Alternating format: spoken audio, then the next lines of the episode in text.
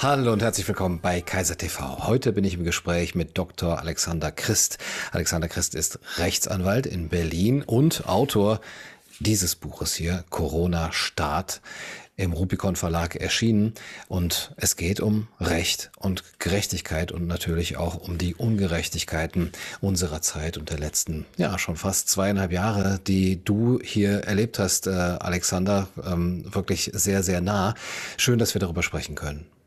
Ja, danke für die Einladung. Ich freue mich hier zu sein. Gerne. Wie gesagt, du hast ähm, sehr viele Fälle miterlebt von behördlicher Willkür, diese Fälle beobachtet, in denen der einzelne Bürger, der einfache Bürger in Kontakt mit den Behörden, mit der Politik, vor allem mit der Justiz gekommen ist. Und ähm, hast jetzt auch darüber geschrieben, aber auch eben nochmal von einer, wie ich sage, würde rechtsphilosophischen Sicht ähm, aus und ja, eine Diagnose der Zustände unserer Zeit hier abgeliefert. Aus der Sicht dieses einfachen Bürgers, der in Kontakt mit diesen Behörden gekommen ist, wie würdest du sagen, stellt sich diese neue Normalität für ihn in Bezug auf ähm, die Jurisprudenz und die Justiz dar? Wie, wie ist sein Empfinden? Wie würde seine Diagnose lauten? Ja, ich glaube, dass die meisten Leute ähm, sehr überrascht sind über das, was sie da erleben und äh, damit auch einfach nicht gerechnet haben. Viele Menschen, das dürfen wir nicht vergessen, sind ja äh, nicht täglich mit dem Recht, mit dem Gesetz, mit Anwälten, mit Gerichten in Kontakt. Das versucht man ja auch irgendwie zu vermeiden. Äh, vielleicht hat man mal eine Geschwindigkeitsüberschreitung.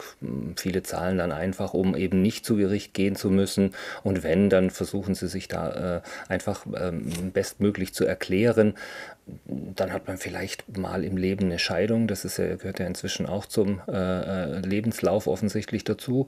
Und dann äh, handelt man das eben bestmöglich ab, aber das ist ja kein intensiver Kontakt. Und jetzt plötzlich erleben diese Menschen, äh, dass sie kriminalisiert werden und dass sie eben wegen aus ihrer Sicht vielleicht Banalitäten, Kleinigkeiten plötzlich wie ähm, Schwerverbrecher behandelt werden. Das fängt ja schon an durch die Behandlung mit den, äh, durch, die, durch die Ordnungsämter oder durch die Polizisten, die ja häufig sehr rüde und äh, auch nicht einzeln, sondern im Pulk auf die Leute zugehen. Also ich hatte etliche Situationen, wo dann fünf, sechs Beamte um eine einzelne Person herumstehen, diese regelrecht umringen und dann mit einem Nichttragen einer Maske konfrontieren und man hat das Gefühl, man hat jetzt das Schlimmste gemacht, äh, mhm. direkt hinter Mord. Ja? Mhm. Ähm, so kommen sich die Leute vor, so schildern das auch Menschen, wenn ich mit ihnen spreche. Und noch schlimmer ist es ja dann vor Gericht, wo sie dann plötzlich ähm, eine äh, Anklageschrift verlesen bekommen wegen eines Abstandsvergehens. Und man fragt sich, wo bin ich hier im falschen Film? Ja, du schreibst, da ist sehr vielen der Bezugsrahmen ihres Handelns verloren gegangen. Und es geht natürlich beim Recht immer um Verhältnismäßigkeit, auch Vergleichbarkeit. Wie erklärst du dir, dass ähm, ja sowohl bei Polizisten zum Beispiel, bei Beamten, was Polizeigewalt angeht, als auch bei ähm, Richtern, vielleicht sogar was Amtsmissbrauch angeht, dieser Bezugsrahmen so sehr verloren gegangen ist? Ja, das ist in der Tat die Frage, die mich mit am meisten beschäftigt hat. Und äh, wer das Buch liest, wird sehen, dass ich ähm, sehr viele Überlegungen anstelle und äh, genau diese Frage zu erklären versuche. Ich habe mit ähm, vielen Polizisten gesprochen. Auf den Demonstrationen ist es manchmal nicht möglich, weil die das nicht wollen. Die drehen sich oft weg. Ähm, dann sieht man in die Augen. Also ich persönlich äh, halte viel davon, den Menschen in die Augen zu schauen und zu gucken, wie da reagiert wird und was ich da, was ich da sehe, was sich überträgt. Äh, wenn manche haben mit mir gesprochen, dann hatte ich natürlich mehr als nur den Augenkontakt mein Eindruck ist, dass viele eigentlich wissen, dass das nicht in Ordnung ist und dass sie mhm. das so nicht machen sollten. Das haben auch einige wirklich zum Ausdruck gebracht. Die haben gesagt, ja, ich weiß schon, das äh, geht jetzt hier zu weit, aber wir haben den Befehl bekommen, wir sollen das machen.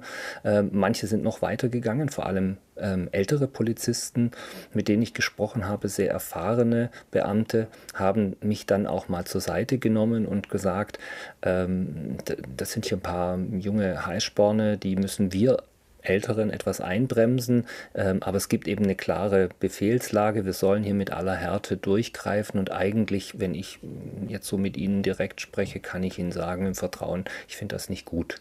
Ja, also ich glaube in der Summe haben die Menschen noch alle, da würde ich fast sagen ausnahmslos, einen, ein, gesundes Empfinden in sich. Es ist nur eben verschüttet worden. Es ist nicht, hm. äh, es, es wird nicht mehr zugelassen.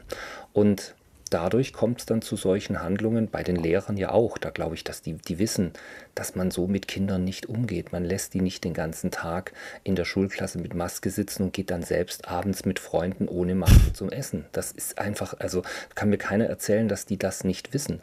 Meine Oma hätte gesagt, ähm, das ist nicht recht. Ja, also ähm, dass etwas Recht ist, was man tut, im Sinne von richtig, ähm, das ist nicht Recht und das weißt du genau. Das hat sie oft gesagt und sie hatte eigentlich immer damit recht, wenn sie das gesagt hat. Ja, wir sprechen bestimmt auch gleich über dieses Spannungsverhältnis von dem, was Recht im moralischen Sinne richtig und gut ist und dem, was eben als positives Recht gilt und, und kodifiziert in Gesetzen ist. Das ist ja, glaube ich, eben auch sehr spannend für die Rechtsphilosophie und die Rechtswissenschaft. Aber nochmal zurück zu diesen, ja, manche mögen sagen Einzelfällen. Ähm, ja, da mag es durchaus Fälle gegeben haben, wo überreagiert wurde, aber es war eine schwierige Situation hinterher ist man immer klüger und äh, natürlich ist auch eine bestimmte Ansammlung von Macht, äh, die äh, verursacht manchmal, dass äh, das eben auch missbraucht wird. Ähm, du sprichst aber von einem Zivilisationsbruch, von einem Kulturbruch und einer zivilisatorischen ja. Katastrophe sogar. Ja. Wie würdest du dieses Urteil rechtfertigen?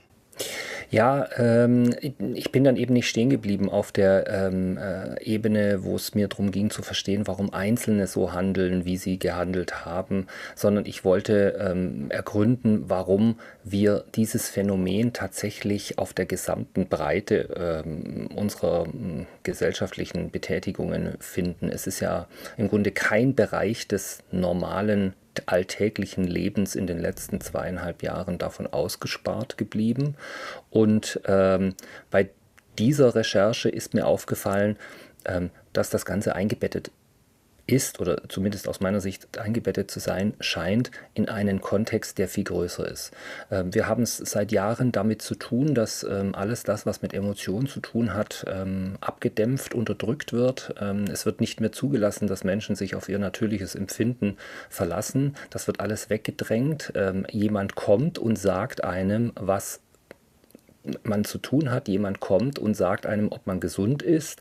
Ähm, man kann dem nicht mehr vertrauen. Das hat sich durch alle Bereiche ähm, mhm. inzwischen in der Gesellschaft äh, bei den Leuten festgesetzt. Ähm, das, wir haben das im Kindergarten erlebt, wo ähm, unser Jüngster der Kindergärtnerin gesagt hat, ähm, ich fühle mich gut, ich fühle mich gesund, äh, warum soll ich äh, mich testen mit sieben Jahren, ja, mhm. oder sechs Jahren damals. Die Kindergärtnerin hat gesagt, das kannst du gar nicht wissen, das weißt du nicht. Ja, du kannst nicht wissen. Und äh, dieses, ich kann nicht wissen, ich, ich brauche jemanden, der mir die Richtung vorgibt. Das ähm, ist ein Phänomen, das ich äh, auf vielen Feldern festzustellen glaube. Und ähm, daraus ergibt sich dann noch eine zweite Geschichte. Ähm, die Menschen vertrauen irgendwelchen ja, ähm, selbsternannten äh, Fachleuten. Ähm, wenn man dann genauer hinschaut, stellt man ja oft fest, es handelt sich vielleicht um Fachleute, die nur deshalb Fachleute sind, weil sie eben eine gewünschte Richtung vertreten und weil sie dort sehr konsequent in Richtung Staatsräson äh, argumentieren. Aber sie bringen vielleicht nicht unbedingt mehr Kompetenz mit als ein anderer Fachmann, ähm, der das Gegenteil dessen sagt. Die Menschen vertrauen aber einer bestimmten Richtung und haben auch da ihre persönliche Urteilsfähigkeit offensichtlich abgelegt. Und ähm, all das zusammengenommen, mit diesem auch Suchen nach, einem, nach einer starken Hand, die mir Sicherheit verspricht in einer Lage, die ich nicht verstehe, die sich durch Komplexität auszeichnet. Ähm, das muss man ja durchaus sagen. Die Dinge sind ja komplexer geworden, wenn man das jetzt mal ähm, so global formuliert.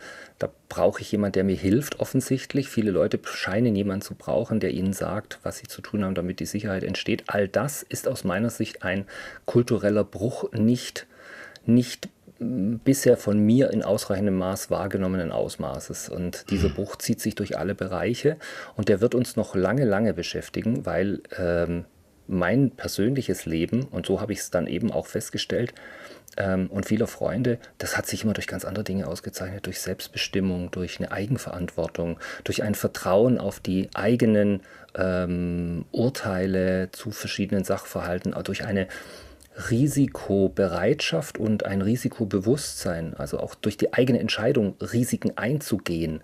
Ich glaube, vieles von dem, was ich jetzt zum Schluss gesagt habe, würden viele Menschen, die in Angst erstarrt sind, so für sich nicht sagen wollen. Und hm. daraus ergibt sich für mich ein kultureller Bruch ungeahnten Maßes. Man könnte es vielleicht mit der altmodischen Vokabel Mündigkeit ähm, formulieren. Immanuel Kant zitierst du ja auch, auch ja ein Rechtsphilosoph. Und Immanuel Kant war ja auch jemand, der versucht hat, das Recht an sich auf, ähm, mit der Moral zu verbinden, beziehungsweise eben dieses Spannungsverhältnis zu ergründen. Du tust es auch in, in deinem Buch auf eine sehr schöne Art und Weise, wie ich finde. Ich habe das auch noch nie so, ähm, ja, gut geschrieben dargelegt ähm, gelesen, weil es ja viele verschiedene Quellen gibt unseres Rechtsempfindens beziehungsweise unseres moralischen Empfindens und ja, das scheint nicht ähm, sich dann, das scheint nicht miteinander kongruent zu sein immer. Manchmal gibt es Gesetze, die über unser moralisches Empfinden hinausgehen. Manchmal gibt es aber auch moralisches Empfinden, das nicht in den Gesetzen sich widerspiegelt. Ähm, zum Beispiel Lügen oder so ist jetzt nicht vom Gesetz an sich äh, verboten jetzt in, in unserem Staat. Ähm, da, und es ist auch gut, wie du schreibst, wenn es keine absolute Moralisierung des Rechts oder eine äh, Verrechtlichung der Moral gibt. Also wenn diese beiden Bereiche auch auseinandergehalten werden können. Und was ich interessant dabei fand, waren eben diese, ja, du nennst es, ähm, ähm, wo habe ich es denn jetzt hier stehen? Also das sind so Quellen ähm, unseres ähm, äh, unser, unserer Bewertung. Zum Beispiel die, die Vernunft, Landmarken, genau, das mhm. ist das, das schöne Wort. Äh, zum Beispiel die Vernunft oder die Natur oder das göttliche Gebot. Vielleicht kannst du uns das nochmal auffächern, inwiefern man da als Mensch auch ähm, ja diese Instanzen ja für sich zur Verfügung hat und inwiefern es vielleicht gefährlich sein könnte, eine zu verabsolutieren. Genau. Also ich habe es Landmarken genannt, weil ähm, ich, ich sehe mich, versuche immer ein bisschen mit Bildern zu arbeiten und jetzt nicht trocken juristisch oder philosophisch oder rechtsphilosophisch äh, zu argumentieren, sondern mit Bildern zu beschreiben, was ich selber sehe und was ich mir vorstelle. Landmarken, ich, ich sehe mich in einer Landschaft stehen und versuche einen Halt zu finden, Punkte zu finden, die mir es erlauben, die Landschaft zu greifen und zu wissen, wo ich gerade bin. Und ähm, jetzt hat jeder unterschiedliche Landmarken. Ich habe mich sehr bemüht, deutlich zu machen, dass es nicht die eine Wahrheit gibt. Und ich möchte nicht gegen eine ähm, ähm, jetzt irgendwie staatlich oder von anderer Instanz verordnete Wahrheit nun meine eigene stellen. Ich würde auch jedem davon abraten, das zu tun, sondern ich glaube, jeder Mensch sollte sich selbst seine eigenen Landmarken heraussuchen. Die sind durchaus unterschiedlich. Es gibt eben Menschen, die Liste ist ja nicht abschließend. Äh, Menschen, die suchen Halt im Natürlichen, in der Natur, äh, argumentieren viel mit Gesetzen, die sie aus der Natur nehmen. Andere sind eher der Ansicht, es gibt ähm, eine göttliche Quelle. Ähm, das kann, ich will das gar nicht bewerten. Jeder hat da seine eigene, seine eigene Wahrnehmung. Manche lassen sich vom Mitleid leiten, andere vielleicht äh, ähm, von einer sehr starken Vernünftigkeit und äh, einer Ratio und sagen, ich muss das jetzt alles ergründen und verstehen und durchdringen können. Alles berechtigt. Schlimm wird es nur, wenn ich eine Richtung in den Vordergrund stelle, so wie du es eben gesagt hast. Das halte ich deshalb für gefährlich, weil dann diese eine Landmarke so überragende Bedeutung erlangt, dass sie die anderen zu verdrängen versucht. Und dann geht es in eine jetzt benutze ich schon mal als diesen Begriff zum ersten Mal in eine totalitäre Richtung, dann setzt sich also eine Richtung stark gegen die anderen durch und lässt dieses Spiel der Kräfte nicht mehr zu. Ganz wichtig ist dieses Hin- und Herschauen, dieses Prüfen, sich auch mal außerhalb sich selber zu stellen. Ähm, das ist ja auch ein Bild, das wir von Hannah Arendt äh, kennen, wo sie sagt, man muss mal aus sich selber raus und sich beobachten und immer prüfen in diesem Selbstgespräch mit sich, ähm, ob das, was man gerade tut, vor dem Hintergrund dieser Landmarken, die für einen selber gelten oder die andere vielleicht noch in den Vorschlag bringen und sagen, schau doch mal dahin, ähm, ob das noch stimmig ist, ob mhm. das noch recht ist, was da passiert. Ja? Ist das noch ein rechtes, richtiges Handeln? Und dazu will ich ähm, ähm, anregen, dass, dass diese Fähigkeit, die, glaube ich, die Menschen schon alle haben, dass das wieder nach oben kommt und die Leute sich einfach fragen, kann vor diesem Hintergrund das, was ich getan habe, richtig gewesen sein? Wie werde ich mich in der nächsten Situation verhalten, die ganz bestimmt kommt? Ja, der Herbst kommt, die nächste Welle kommt oder es kommt ein nächstes Thema, es kommt irgendwas, wo wir wieder gefordert sein werden. Und jeder Einzelne muss dann wissen, wo seine Stelle ist und ob nicht vielleicht doch ein menschlicher Widerstand der richtige Weg ist. Ja, also da muss man sich dann doch auf das Gewissen beziehen und von welchen Landmarken her es auch immer dann seine Orientierung nimmt. Und dieses Gewissen sagt einem ja eigentlich auch, ähm, wenn man mit sich zu Gericht geht, wenn ich eigenständig gehandelt haben will, dann darf ich mir hinterher nicht sagen, ich habe einfach nur Befehle befolgt. Dieses ja. Äh, berühmte, ja, diesen Kadavergehorsam geradezu. Und ähm, die, das, was du eben auch auch als ähm, den Verlust de, des, des Vertrauens in das eigene Urteil beschrieben hast oder die Unmündigkeit, das zitierst du zum Beispiel in einer Äußerung äh, von einem Richter, äh, der sagt, Regeln müssen auch einfach mal befolgt werden. Und das ging dann ja ganz äh, sozusagen bis an oberste Stelle von Lothar Wieler, der gesagt hat, diese Regeln müssen wir jetzt einfach mal befolgen. Ähm, und das war oder ist wahrscheinlich immer noch ähm, ja, die, die Mentalität oder der Status quo ähm, des Denkens der Menschen, wo, wo sie dieses abgegeben haben. Und meine Frage ist, woher oder beziehungsweise eher andersrum, wie wir auch jetzt für die Zukunft Versöhnung ähm, äh, leisten können, beziehungsweise aber auch juristische Aufarbeitung leisten können, genau unter diesem Gesichtspunkt des, ähm, ich habe nur Befehle befolgt. Inwiefern ist es denn überhaupt ähm, ja statthaft ähm, gibt es überhaupt ähm, äh, Momente im, im, menschlichen Leben und vor der Justiz zu sagen, ja, das habe ich jetzt einfach mal befolgt. Also gibt es auch die Möglichkeit mal zu sagen, für manche Regeln, die, die hinterfrage ich mal lieber nicht, weil das ja auch unmöglich ist. Also ich kann jetzt mir nicht bei allem Möglichen äh, wirklich das jetzt angucken. Also das ist sicher so. Es geht vor diesem Dilemma stand ich ja auch als Anwalt. Ne? Ähm, das ist auch etwas, was mir ja immer wieder ähm, auch gesagt wurde, was ich mir selbst auch gesagt habe, während äh, ich am Buch gearbeitet habe. Du bist doch Anwalt, du musst doch das Recht verteidigen. Das Recht ist doch schließlich das, was auf dem Papier steht. Mhm. Ähm, aber mir ist dann auch noch mal jetzt in der Auseinandersetzung mit genau dieser Thematik ähm, bewusst geworden, wieder einmal, sage ich, bewusst geworden, ähm, dass Recht eben nicht das ist, was auf dem Papier steht. Da kann, ähm, wir erinnern uns, da gab es in der Geschichte Zeiten, wo ganz schlimme Dinge auf dem Papier standen und als Recht verkauft wurden. Und da würden wir heute nicht mehr sagen, dass das, dass das ein Recht ist, das wir ähm, gerne lesen wollen und das wir auch ähm, ähm, gerne eingehalten sehen wollen. Und deshalb, man darf sich da also auch auf gar keinen Fall auf einen Formalismus ähm, zurückziehen sondern muss eben den, den klaren Blick dafür behalten, dass Recht nur das sein kann, ganz im Sinne von Montesquieu, äh, was von den Menschen getragen wird, was von den Menschen geteilt wird, was ein, äh, ein Gefühl der Sicherheit und der Befriedung verschafft und äh, etwas, was aufgeschrieben wird und eben diese Qualitätskriterien nicht erfüllt, kann schon per se kein gutes Recht sein.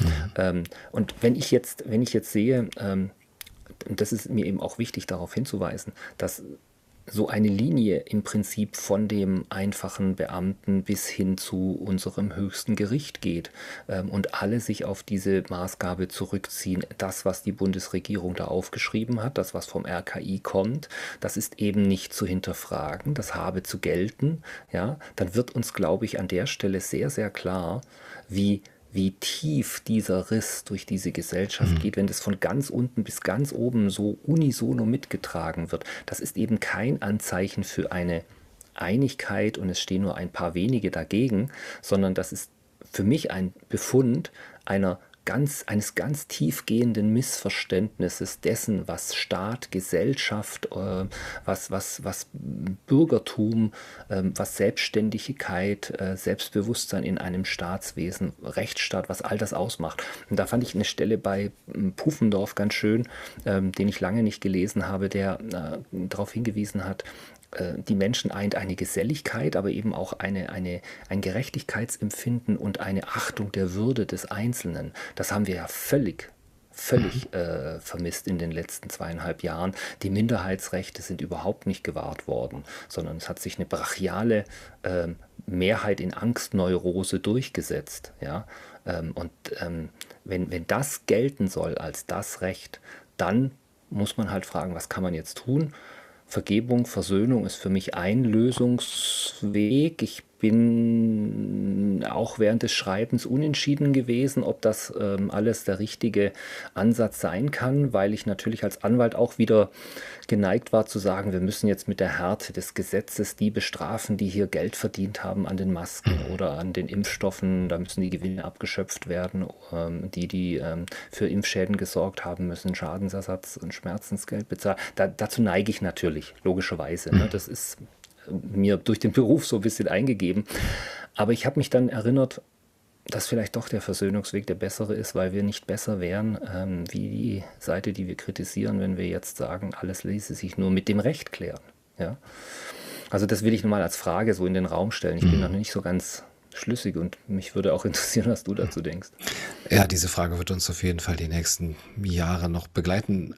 Ich glaube allerdings, dass ja die Voraussetzung dafür ist, äh, überhaupt von Aufklärung und ähm, eben von, von ähm, Aufarbeitung, dass es auch genug Menschen erreicht. Ähm, du machst das äh, durch deine Arbeit auch als Pressesprecher der Anwälte für Aufklärung durch dein Buch und eben bei jeder Demonstration und, und bei all diesen Veranstaltungen wo diese Arbeit geleistet wird. Aber das ist, äh, da ist gerade der der Boden vielleicht erst bereitet, aber es sprießt noch nicht so viel heraus, dass auch dann wirklich die Gesellschaft als solche daran interessiert wäre, jetzt auch mal aufzuarbeiten, vor allem weil ja eben die Mehrheitsgesellschaft auch damit drin steckt und jeder ja auch vor sich selber dann eben ähm, das rechtfertigen muss und in den Spiegel schauen ähm, muss. Du hast ja von Missverständnis dieses Rechtsgedankens äh, gesprochen oder der Art und Weise, wie Recht entsteht.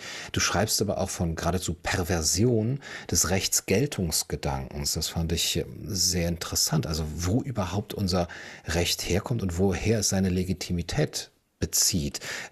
Was verstehst du hier unter Perversion? Ja, also wir haben erlebt, ich gehe jetzt einfach wieder von der Realität aus, wir haben erlebt, dass Recht gesetzt wird, indem ähm, Politiker im Parlament ähm, teilweise auch unter Umgehung der bis dahin hergebrachten Verfahrenswege ähm, Recht setzen. Dann haben wir erlebt, dass das Recht sich widerspricht ähm, in vielfältiger Art und Weise. Dann wurde schnell korrigiert, zurückgezogen. Also es waren ja geradezu sichtbare Fehler eingebaut. Ähm, da muss man sich als Jurist fragen, ist das Absicht oder Beleidigung des Lesers? man weiß es nicht so genau, aber jedenfalls ist es unerklärlich. Und ähm, dann haben wir erlebt, dass ähm, Institutionen, die bisher nicht äh, zuständig waren, plötzlich sich zuständig gefühlt haben. Das RKI ähm, hat eine Allmacht bekommen. Ähm, der Bundesgesundheitsminister konnte plötzlich über das Leben von 83 Millionen Menschen bestimmen. Ähm, all das haben wir so nicht gesehen. Das sind äh, Perversionen, die wir hier feststellen. Ähm, so war das nie gedacht äh, von niemandem, äh, der sich je mit dem Grundgesetz befasst oder dieses kommentiert hat, äh, vorhergesehen worden. Ähm, und insofern das sind, das sind Fehlentwicklungen, die ich äh, mit den schärfsten Worten kennzeichnen muss, damit erkannt wird, auf welchem grundlegenden ähm, Fehl Verständnis wir hier unterwegs sind. Ja? Ähm, genauso könnte ich jetzt weitermachen äh, bei der Rechtsanwendung. Die will ich mal kurz überspringen, sondern lieber zur Rechtsprechung kommen. Auch da erlebt man als Jurist Perversionen, die in unser aller Leben eingreifen. Wir erleben ein Bundesverfassungsgericht, das äh, mit der Kanzlerin zu Abend isst und dort offensichtlich einer Partei rechtliches Gehör gewährt, aber den Klägern im Verfahren den Zutritt zum Gericht nicht gewährt, sie gar nicht hört und auf Pressefragen nicht antwortet, äh, auf die bisherigen Verlautbarungen verweist und dafür von einem Verwaltungsgericht nun endlich gerüffelt worden ist, äh, weil da offensichtlich nicht konkret angegeben wurde, was man gemacht hat. Man ist offensichtlich sogar mit ähm, der ähm, Bereitschaft der Bundeswehr zum Abendessen geflogen. Also all das sind Grenzüberschreitungen unglaublichsten Ausmaßes, wo vielleicht manche Beobachter sagen können, das sind doch nur Kleinigkeiten. Aber das sind es eben nicht, sondern erneut ist es eine Perversion dessen, was in einem Rechtsstaat bisher möglich schien. Es, es wird überdreht, überdehnt, alles vor dem Hintergrund dessen, dass ja nun alles erlaubt sei, weil wir haben ja schließlich das schlimmste Virus aller Zeiten vor uns. Mhm. Und ähm, da, diese, diese Perversionen, glaube ich, die sind schon von vielen angesprochen worden, aber wir waren auch lange sprachlos und einfach verblüfft. Ja, also ich glaube, das müssen wir uns auch zugestehen, dass wir lange Zeit, ähm, auch in den Demonstrationen war das zu spüren, mehr oder minder verblüfft, sprachlos, überwältigt von dieser unglaublichen Frechheit, die uns da entgegentrat, ähm, standen und vielleicht schon klare, aber noch nicht die richtigen, präzisen Worte gefunden haben. Und der Begriff der Perversion zeigt ja, dass das, es wird ja mit dem Mittel des Rechts gearbeitet, aber das, was da entsteht, ist eben höchstes Unrecht. Ja, und deshalb glaube ich, dass der Begriff der Perversion der richtige ist.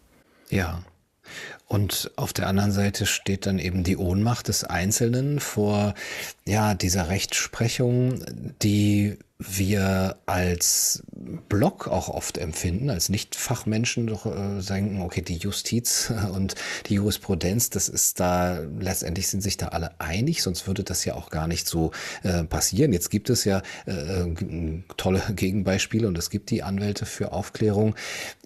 Ich habe dich eben gefragt, äh, wie würdest du aus der Sicht des einfachen Bürgers die Diagnose der, dieser juristischen Verhältnisse der Zeit ähm, charakterisieren?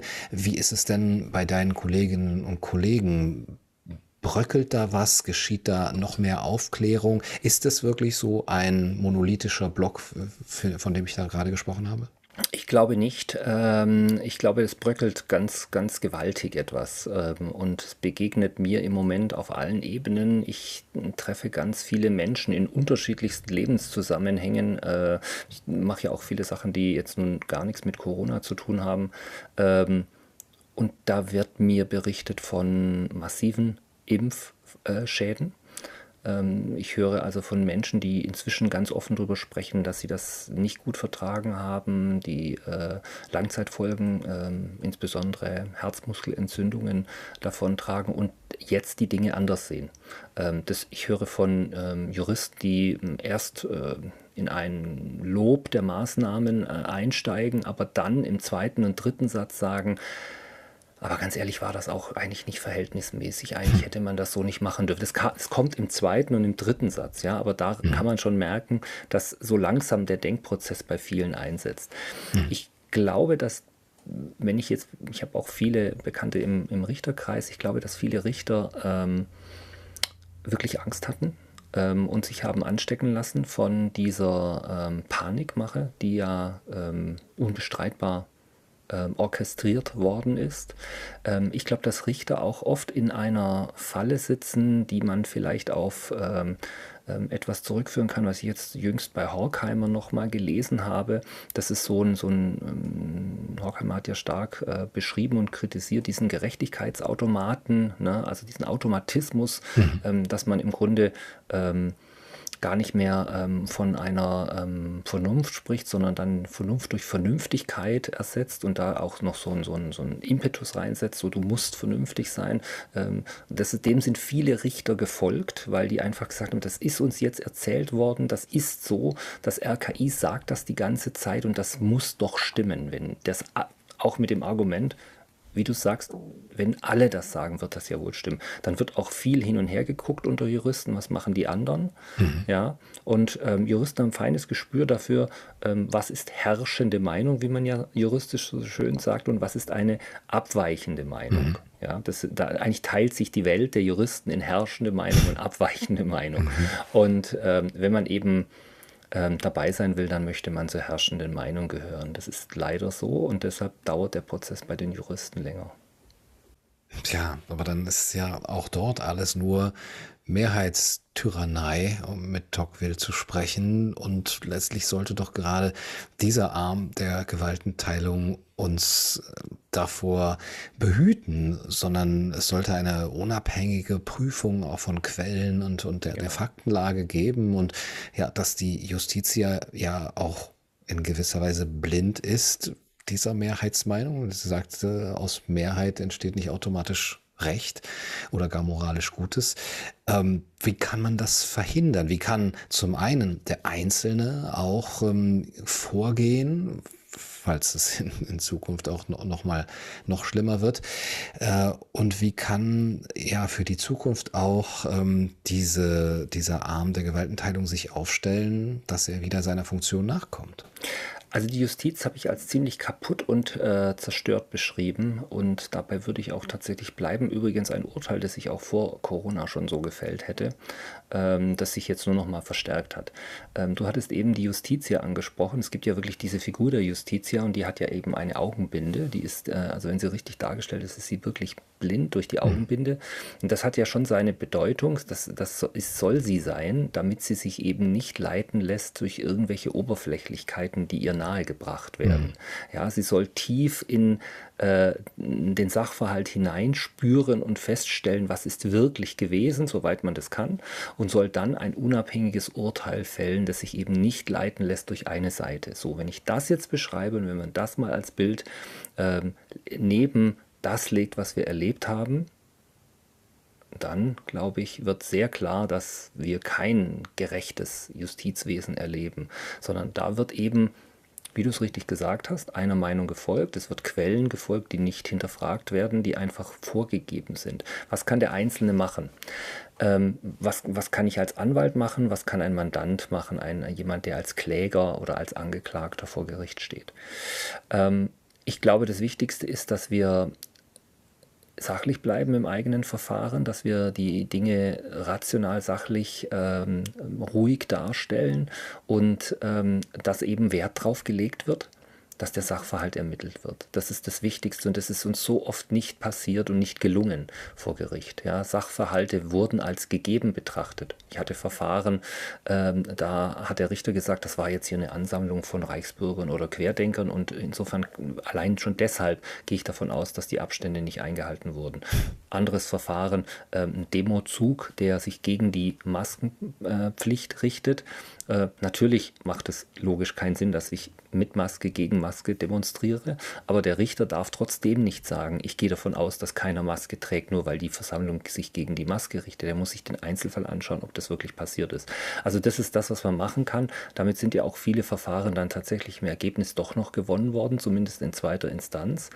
Aber da wird meistens genauer hingeguckt. Aber diesen langen Atem haben viele nicht. Ähm, es kostet alles Geld, es kostet Zeit, es kostet hm. Nerven, Energie, Lebenszeit. Ähm, will man das? Ich glaube, wir müssen uns auf was anderes konzentrieren. Wir brauchen einen kompletten Umbau unseres Rechtssystems. Dieses Rechtssystem, das so funktioniert, dass Richter in dem Willen durch die Ausbildung ähm, geleitet werden, dass sie blind der Staatsrichtung folgen, ist verfehlt. Äh, wir brauchen unabhängige Richter, die zur Widerständigkeit ausgebildet werden und die ähm, ja einen Anreiz darin sehen, abweichende Urteile zu treffen, wenn sie sie für richtig halten. Ja, ähm, das brauchen wir. Und mhm. ähm, im Moment haben wir ein System, in dem ein Richter, der eine abweichende Meinung trifft, abgestraft wird oder sogar mit Hausdurchsuchungen verfolgt wird. Und diese Brüche müssen wir schnellstens beenden. Ja, und das endet wahrscheinlich oder fängt vielleicht auch an bei der Weisungsgebundenheit der, der Staatsanwaltschaft, ja. nehme ich an, die ja auch, wenn ich das richtig verstehe, quasi einmalig ist äh, in, in, in Deutschland, also im Vergleich zu anderen Ländern. Ich würde gerne noch zum Abschluss auf die Frage nach dem Verhältnis zwischen Recht und Freiheit äh, zu sprechen kommen. Es gibt ja ein äh, berühmtes äh, philosophisches Buch von Richard David Precht, da, äh, da heißt es von der Pflicht. Ähm, da geht es eigentlich darum, wie die Pflicht auch äh, eben unsere Freiheit äh, einschränken darf und soll und das natürlich auch ähm, über rechtliche Maßnahmen. Also, dass eben die absolut ungebundene, ungezügelte Freiheit nicht das Ziel sein kann und da kann man ja auch erstmal nur zustimmen natürlich. Ähm, die ungezügelte Freiheit äh, ist nicht das Idealbild und eben soll ja durch das Recht eben auch ähm, eingehegt werden. Wie siehst du aber das, das Verhältnis zwischen Recht und Freiheit? Wo kann man wirklich die rote Linie ziehen? Äh, hier geht jetzt eine Maßnahme über ihren eigentlichen Sinn hinaus und ähm, ja, beschneidet Freiheit unnötig. Ja, also ähm, ich bin kein Gegner der Pflicht. Ähm, auch damit habe ich mich ähm, in der Arbeit am Buch sehr intensiv auseinandergesetzt und ähm, hatte auch viele ähm, sehr tiefgehende Diskussionen mit, mit ähm, etlichen Menschen in meinem Umfeld, allen voran mit Matthias Burchardt, der an der Stelle viel beigetragen hat. Die Pflicht ist wichtig und ähm, sie hilft uns auch tatsächlich, äh, bestimmte Sachverhalte zu erfassen und richtig zu bewerten und ähm, sie hilft uns, die Grenze zu ziehen zu einem ähm, ganz ungezügelten, ähm, unguten Egoismus, der ähm, tatsächlich ins Negative abgleiten kann. Aber das ist ja ein, äh, ein Umstand, der dann wieder stark eingreift in Freiheitsrechte anderer. Und was an der Freiheit eben das Schöne und gleichzeitig das Herausfordernde ist, dass ich eben nicht nur auf mich, aber eben schon auch auf mich ähm, und auch auf den anderen gucken darf und muss. Und äh, wenn ich eben vor allem auf mich schaue und mich auch in diesem Wechselspiel befinde, wo ich mich selber bewerte, dann kann ich natürlich feststellen, wie das, was ich gerade tue, auf mich wirkt, wie das auf andere wirkt, wie es auf mich wirken würde, wenn ich so behandelt würde. Und deshalb glaube ich, dass die Freiheit ähm, ein, ein sehr fragiles ähm, Konstrukt ist, das aber in sich genommen sehr schlüssig funktioniert, ähm, wenn ich mir dessen bewusst bin, dass meine eigene Freiheit auch die Freiheit des anderen bewirkt, die Freiheit des anderen meine Freiheit bewirkt. Ähm, ich habe ein ganz schönes Bild gefunden. Ähm, ich lese gerade nicht Brecht, ich lese gerade einen anderen Autor, ich komme im Moment nicht auf den Namen, aber das Bild kann ich beschreiben. Da geht es um ähm, Gesellschaften, ähm, die sehr klein sind. Es ist, glaube ich, ein Südseevolk ähm, und die haben für sich so den, den Anspruch, dass die Sicherheit in der Gemeinschaft dadurch gefunden wird, dass jeder erstmal das tun kann, was er tun möchte und dass jeder auch die Aufgabe hat, zu sicherzustellen, dass der andere seine Freiheit ausleben kann, dass der andere seine Freiheit wirklich uneingeschränkt wahrnehmen kann. Ähm, das hat, hat mir sehr gut gefallen, weil dieses Bild einfach so ein gegenseitiges Rücksicht nehmen und die Freiheit des anderen ermöglichen beinhaltet. Wir beschäftigen uns in unserer Kultur vor allem damit, wie die Freiheit des anderen eingegrenzt werden kann, damit ich meine Freiheit behalte. Mhm. Das ist der Egoismus, den ich nicht gut finde. Ja? Also äh, meine Freiheit habe ich nur, wenn du etwas nicht darfst. Mhm. Weil dann bleibt für mich mehr Raum. Mhm. Das ist überhaupt nicht das, worum es mir geht, sondern mir geht es darum, dass ich möchte, dass du deine Freiheit äh, haben kannst. Ich würde zum Beispiel sehr dafür kämpfen, wenn du dich impfen lassen wollen würdest, dass du das tun kannst. Jeder soll das machen können, der das machen möchte. Ja? Mhm. Und äh, ich möchte auch, dass jeder dafür kämpft, dass ich das machen kann. Aber genauso möchte ich, dass jeder dafür kämpft, dass man das nicht macht. Ähm, das heißt, meine Aufgabe, die Aufgabe aller anderen besteht darin, dafür zu sorgen, dass der Nächste, der andere ebenso seine Freiheit bekommen kann, wie man selbst auch. Und dieses Bild, das hat mich eigentlich geleitet. Ähm, mit Freiheit werde ich mich auch noch weiter beschäftigen. Das ist möglicherweise das nächste Projekt. Sehr schön, da bin ich sehr gespannt. Das geht ja wahrscheinlich am besten dann, wenn auch die Verantwortung für die Folgen ähm, des Auslebens der eigenen Freiheit bei demjenigen bleiben, der sie auslebt. Und da haben wir ja natürlich auch in unserem Sozialstaat äh, immer schon eine eingeschränkte Verantwortung. Das heißt, ähm, ich kann anderen sehr viel Freiheit äh, geben, sich impfen zu lassen, wie sie wollen. Aber wenn ich dann dafür zur Verantwortung gezogen werde, sprich für, dafür bezahlen muss für ähm, die Heilung ihrer Impfschäden, dann nennt man das zwar ähm, Sozialvertrag und so weiter, aber das ist ja genau der Punkt, an dem angesetzt wird, zu sagen, du darfst nicht, ja, du darfst nicht einfach so ohne Maske rumlaufen oder dich nicht impfen lassen, weil die anderen dann dafür bezahlen müssen. Oder du darfst dich nicht impfen lassen, andersrum gesprochen, weil die anderen dafür bezahlen müssen. Also ich glaube, dass auch Freiheit und Eigenverantwortung da Hand in Hand gehen müssen und ähm, eben nicht äh, diese, diese, diese eigen, dieses eigenartige Konstrukt von erzwungener Solidarität dann vorliegen darf, sondern ja, dann eben vielleicht wie in deinem Beispiel von freiwilliger Solidarität, von Einsicht. Du sprichst in deinem Buch ähm, des Öfteren von dem Stein, von dem Felsen, auf dem du gerne sitzen möchtest und ähm, Meeresufer die Brandung betrachten möchtest, aber ja, man wird ja nicht gelassen. Ähm, es man wird ja nicht in Ruhe gelassen. Hast du Hoffnung, dass du das bald einmal in angemessener Zeitdauer machen kannst? Ja, ja, von ganzem Herzen habe ich Hoffnung. Ich brauche die Hoffnung auch, ehrlich gesagt. Ich glaube, die letzten zweieinhalb Jahre sind an niemandem spurlos vorübergegangen, an mir auch nicht. Und ich brauche die Hoffnung, weil ähm, das ist das, was mich als persönlichen Leitstern auch wirklich äh, täglich am Leben erhält, diese Hoffnung in Ruhe gelassen zu werden, wenn ich das möchte. Ich möchte in einer Welt leben, in der nicht nur ich, sondern auch alle anderen in Ruhe gelassen werden, wenn sie das wollen. Das ist mein Wunsch den ich ganz tief äh, hege und äh, der mich auch letzten Endes dazu gebracht hat, dieses Buch zu schreiben, um eben auf Verhältnisse hinzuweisen, die im Moment so nicht sind. Im Moment werden ganz viele Menschen nicht in Ruhe gelassen, wenn sie das wollen. Ähm, sie werden bedrängt, sie werden mit Gewalt verfolgt und das ist keine Welt, die ich meinen Kindern hinterlassen möchte. Es ist keine Welt, in der ich unsere nächsten Generationen aufwachsen sehen möchte. Und da müssen wir, da kommen wir jetzt wieder zu einer Pflicht, da müssen wir in die Pflicht gehen stehen und Widerstand leisten. Da muss jeder sagen, nein, diese Welt ist nicht die richtige. Wir müssen eine andere Gesellschaft befördern, die eben Menschen, die in Ruhe gelassen werden, auf ihrem Stein sitzen wollen, auch dort sitzen lassen. Diese Hoffnung müssen wir haben und auch, dass der Widerstand äh, wirklich auch mm, ja, seine Früchte bringt. Pandoras Büchse ist ja geöffnet, die ganze, das ganze Unheil der Welt ist ausgeschüttet worden, aber die Hoffnung bleibt und ähm, die habe ich auch, wenn ich dein Buch lese und jetzt auch durch dein, das Gespräch mit dir. Alexander, vielen Dank für das schöne Gespräch. Gunnar, Dankeschön. Das war's für heute bei Kaiser TV. Ich hoffe, es hat euch gefallen. Nachlesen könnt ihr das alles in diesem sehr empfehlenswerten Buch Corona-Start von Alexander Christ im Rubicon Verlag erschienen. Und ich wünsche euch einen schönen Tag. Macht's gut. Du, du, du